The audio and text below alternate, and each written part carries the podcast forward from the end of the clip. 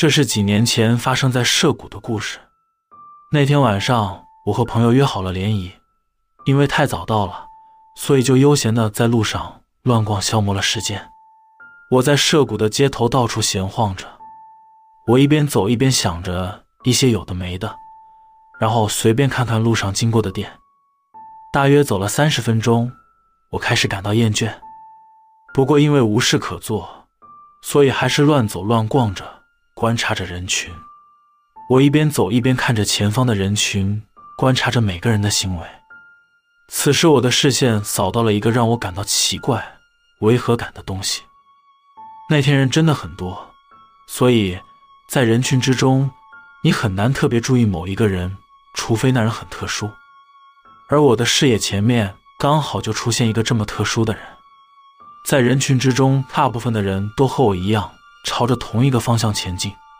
我看见的都是人们的后脑勺，但不知为何，其中有一个女人的脸夹杂在众多的后脑勺之中，而且她并不是朝着和我相反的方向走过来，而是和我一样朝着前方走着。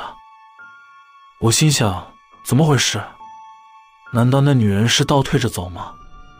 正当我以为那家伙是倒退着走时，我仔细看了一下，吓了一大跳。那女人的身体是朝着前方的，是她的脖子转了一百八十度，所以脸才朝着后方。而且她东张西望的，似乎在寻找着什么人似的。我想着，怎么可能有这种事情？那是机器人吗？还是我看错了？正当我恐慌地安慰着自己时，那女人的脸突然面向我这边，她停下脚步，然后突然睁大了眼睛盯着我看。我当时吓得都快失禁了，我赶快把眼神移开，假装没看到，然后飞快地逃离现场。后来我把这件事当成了联谊的话题，当然没有人相信我说的，大家只是觉得我想吓他们而已。虽然后来我没有发生什么不好的事情，不过现在回想起来，我还是感到很恐惧，因为这辈子没看过这种诡异的状况。而当时周围的路人似乎没人注意到那个女人的存在。那个女人到底是什么东西呢？她东张西望，到底在寻找着什么人呢？至今我依旧没有答案。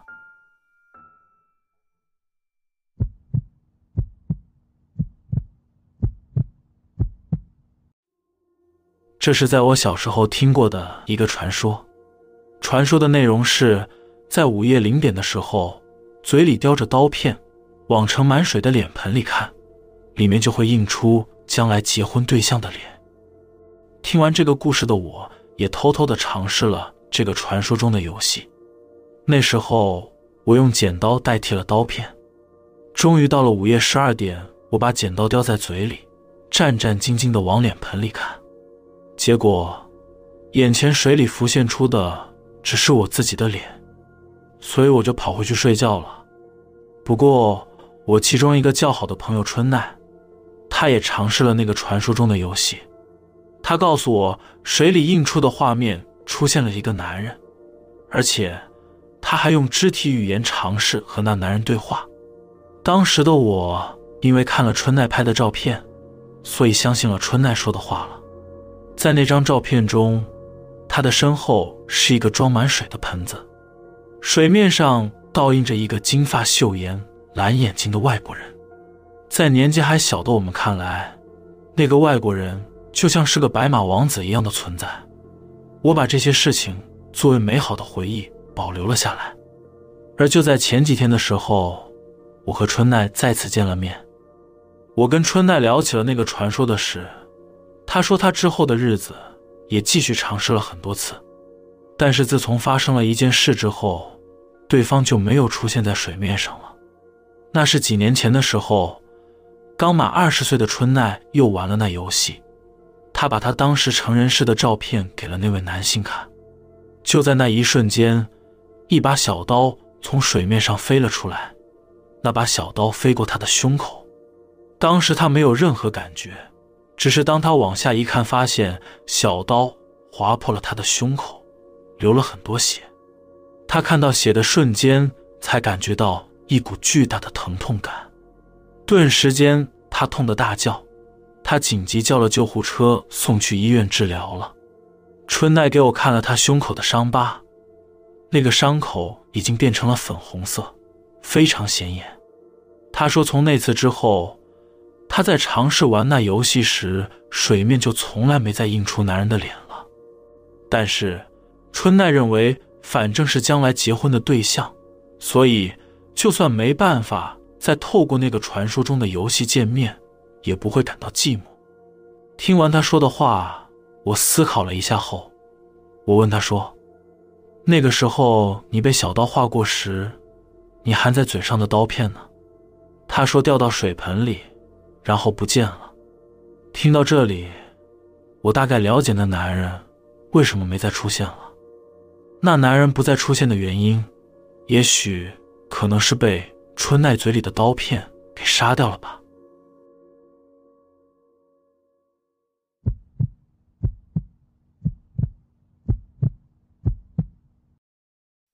这是我母亲从乡下的奶奶那里听到以前关于土葬习俗的故事。在现今的社会，大多数都是遗体火化后放入骨灰坛，但是在过去有土葬的习惯。那是在墓地挖个大坑，然后连同棺材一起埋进去。在我奶奶所在的乡下地方，附近有一些小规模的墓地，都是用土葬仪式。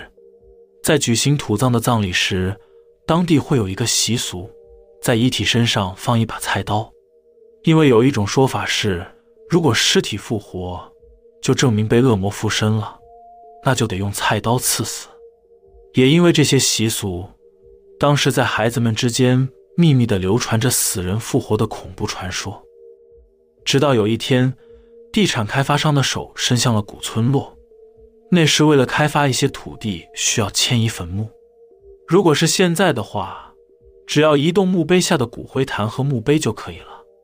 但是因为是土葬的关系，遗体都是装在木头做的棺材里，然后埋在两公尺深的地方，所以要迁移起来很困难。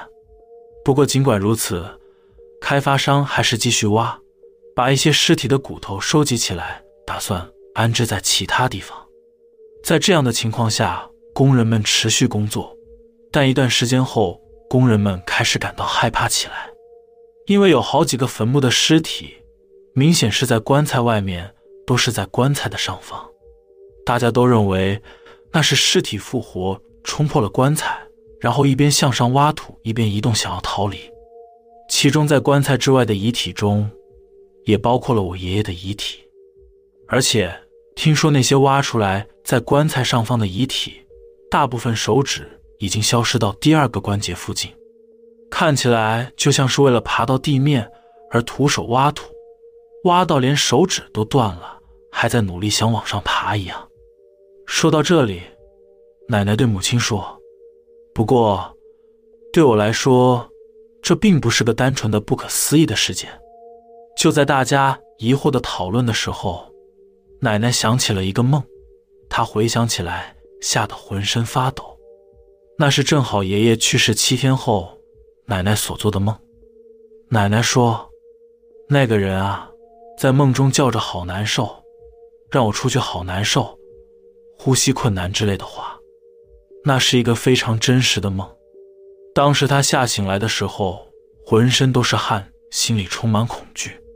母亲说，听了奶奶告诉他的那个故事之后，他感到很害怕，也不敢再去墓地，现在连去扫墓也不敢一个人去。听完母亲讲的这些事情，我在想，奶奶的那个梦，活过来的那些死人，是真的被恶魔附身了吗？如果……他们真的爬出来了，会发生什么事情呢？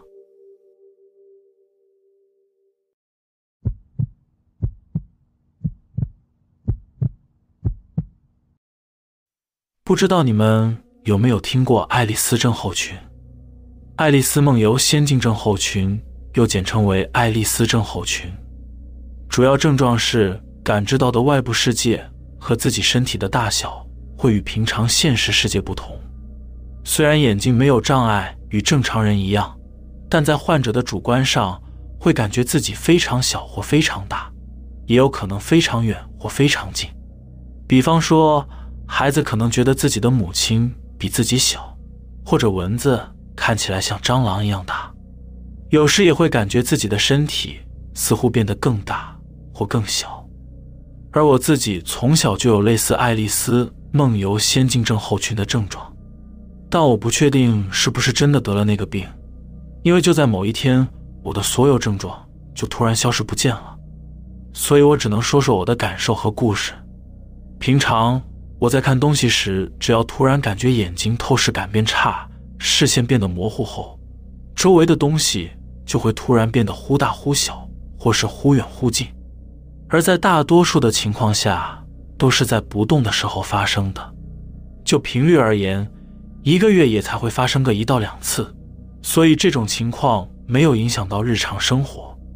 不过就在几年前上大学的时候，诡异的怪事发生了。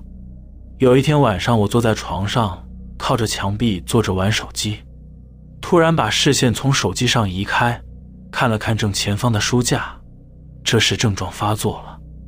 我看见书架慢慢变小，感觉到自己变大了。我并不讨厌这种感觉，也习惯了。于是我就那样子呆呆地看着书架。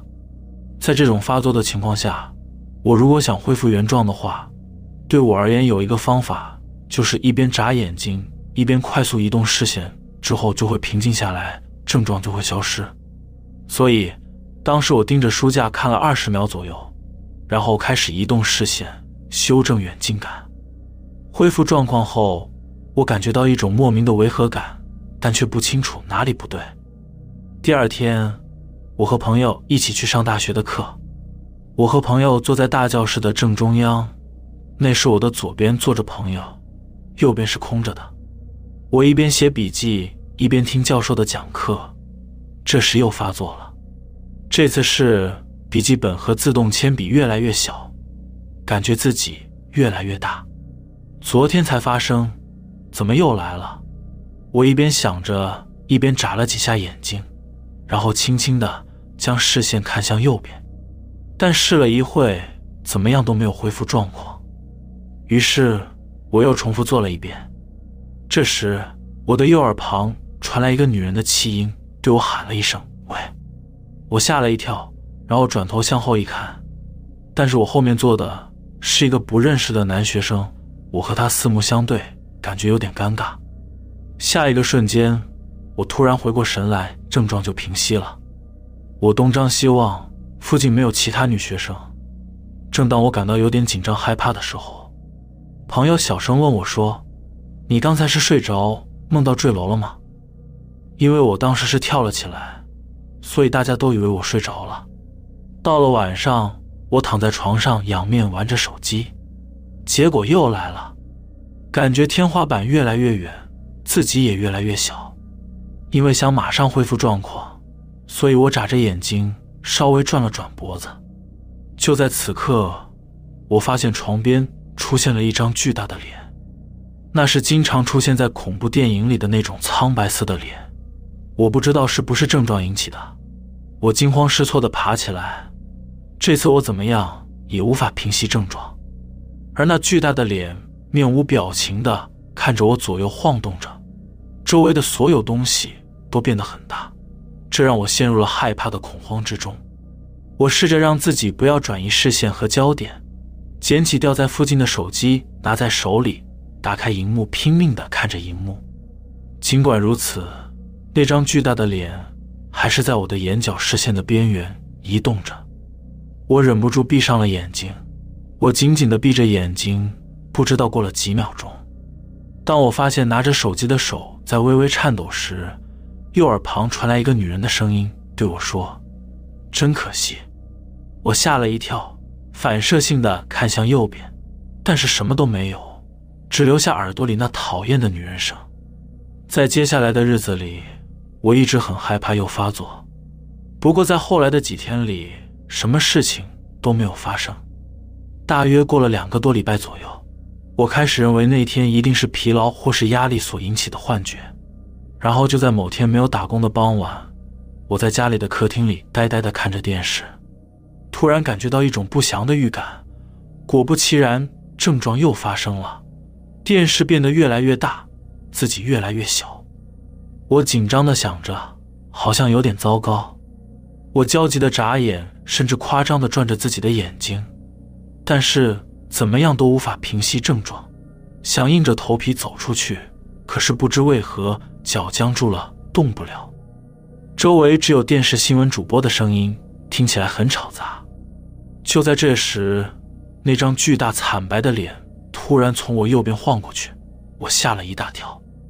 接着过没几秒，他出现在我右侧视野范围内，不停的左右晃动。我害怕的想往后退，但身体却移动不了。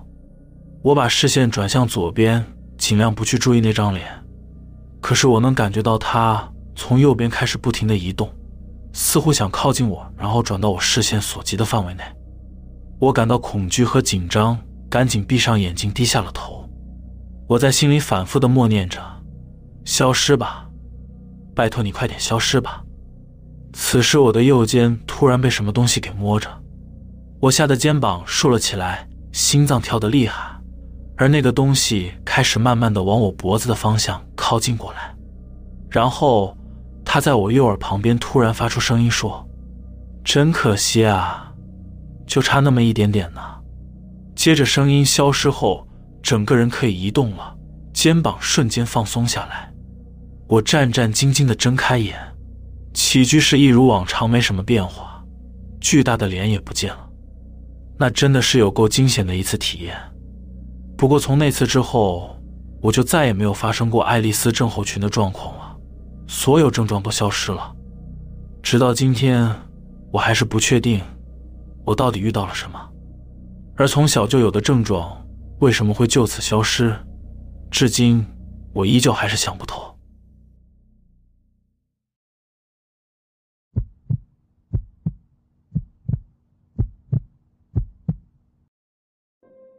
日本每年的失踪人数据说约为十万人，其中。九成以上的人平安无事的被发现，剩下的不到一成，不是死亡就是没有任何音讯，就像是在地球上不存在过。而这一成也是将近两千人左右，没有被人发现过，至今仍然下落不明。虽然对于人口众多的日本来说，两千人并不是非常多，但每年都有一定数量的人失踪也是事实，而且。我相信其中有一些人可能被做成不倒翁而存在这世界上。这个故事的开端是在我小时候的事件。我出生在一个乡下地区，在少年时代有一段难忘的回忆。上小学的时候，我暗恋着一个女孩，她是住在我家附近的祥子。那是一种青涩的单恋，单纯却酸酸甜甜的，至今我还是没有忘记那感受。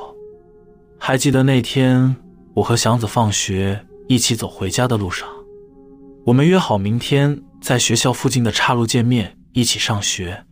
到时候要给他一个饭团。祥子高兴地答应了，晚上也拜托母亲帮祥子多做了一个饭团。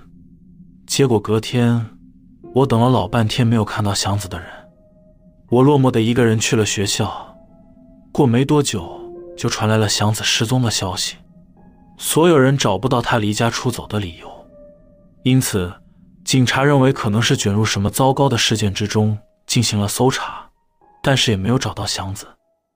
那天放学的路上，也是我最后一次看到祥子的样子。随着时间的流逝，我也慢慢的忘记了对祥子的思念。长大后，我离开了家乡，来到了东京，在东京努力了好几年，得到了一定的金钱和地位。有一天，朋友提议一起出国旅行，我和两个朋友就一起去了中国。在中国旅游时，白天我们到处游览，晚上则是在街上闲晃乱逛，到处吃。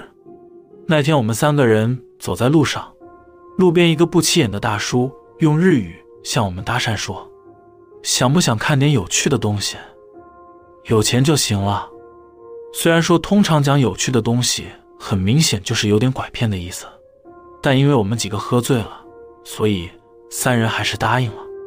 我们被带到一个奇怪的地下室，那里有一个房间，里面有个小舞台。大叔阴险的笑着说：“这是绝对的秘密，看完后可别说出去，说出去可不得了。”接着，大叔推出一个被布幕罩着的东西，拉开布幕后，我们看到的是一个四肢被切断、没有头发的裸女，那看起来就像是不倒翁。我看到后有些震惊，因为从来没想过有人会以这种姿态出现在人们面前，所以我感觉那东西看起来像是个奇怪的生物。更奇怪的是，不倒翁的视线只盯着我。脸上没有任何表情，只是目不转睛地盯着我。看到他的眼睛，我突然想起了祥子。这个不倒翁是祥子吗？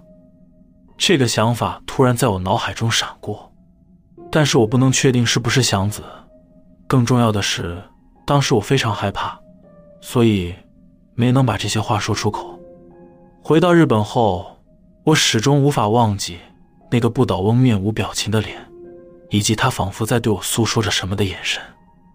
我想，如果那真的是祥子的话，或许有可能是在他小时候被人诱拐卖到了中国，因为身处在中国，所以在国内怎么努力寻找都不会被人给找到了。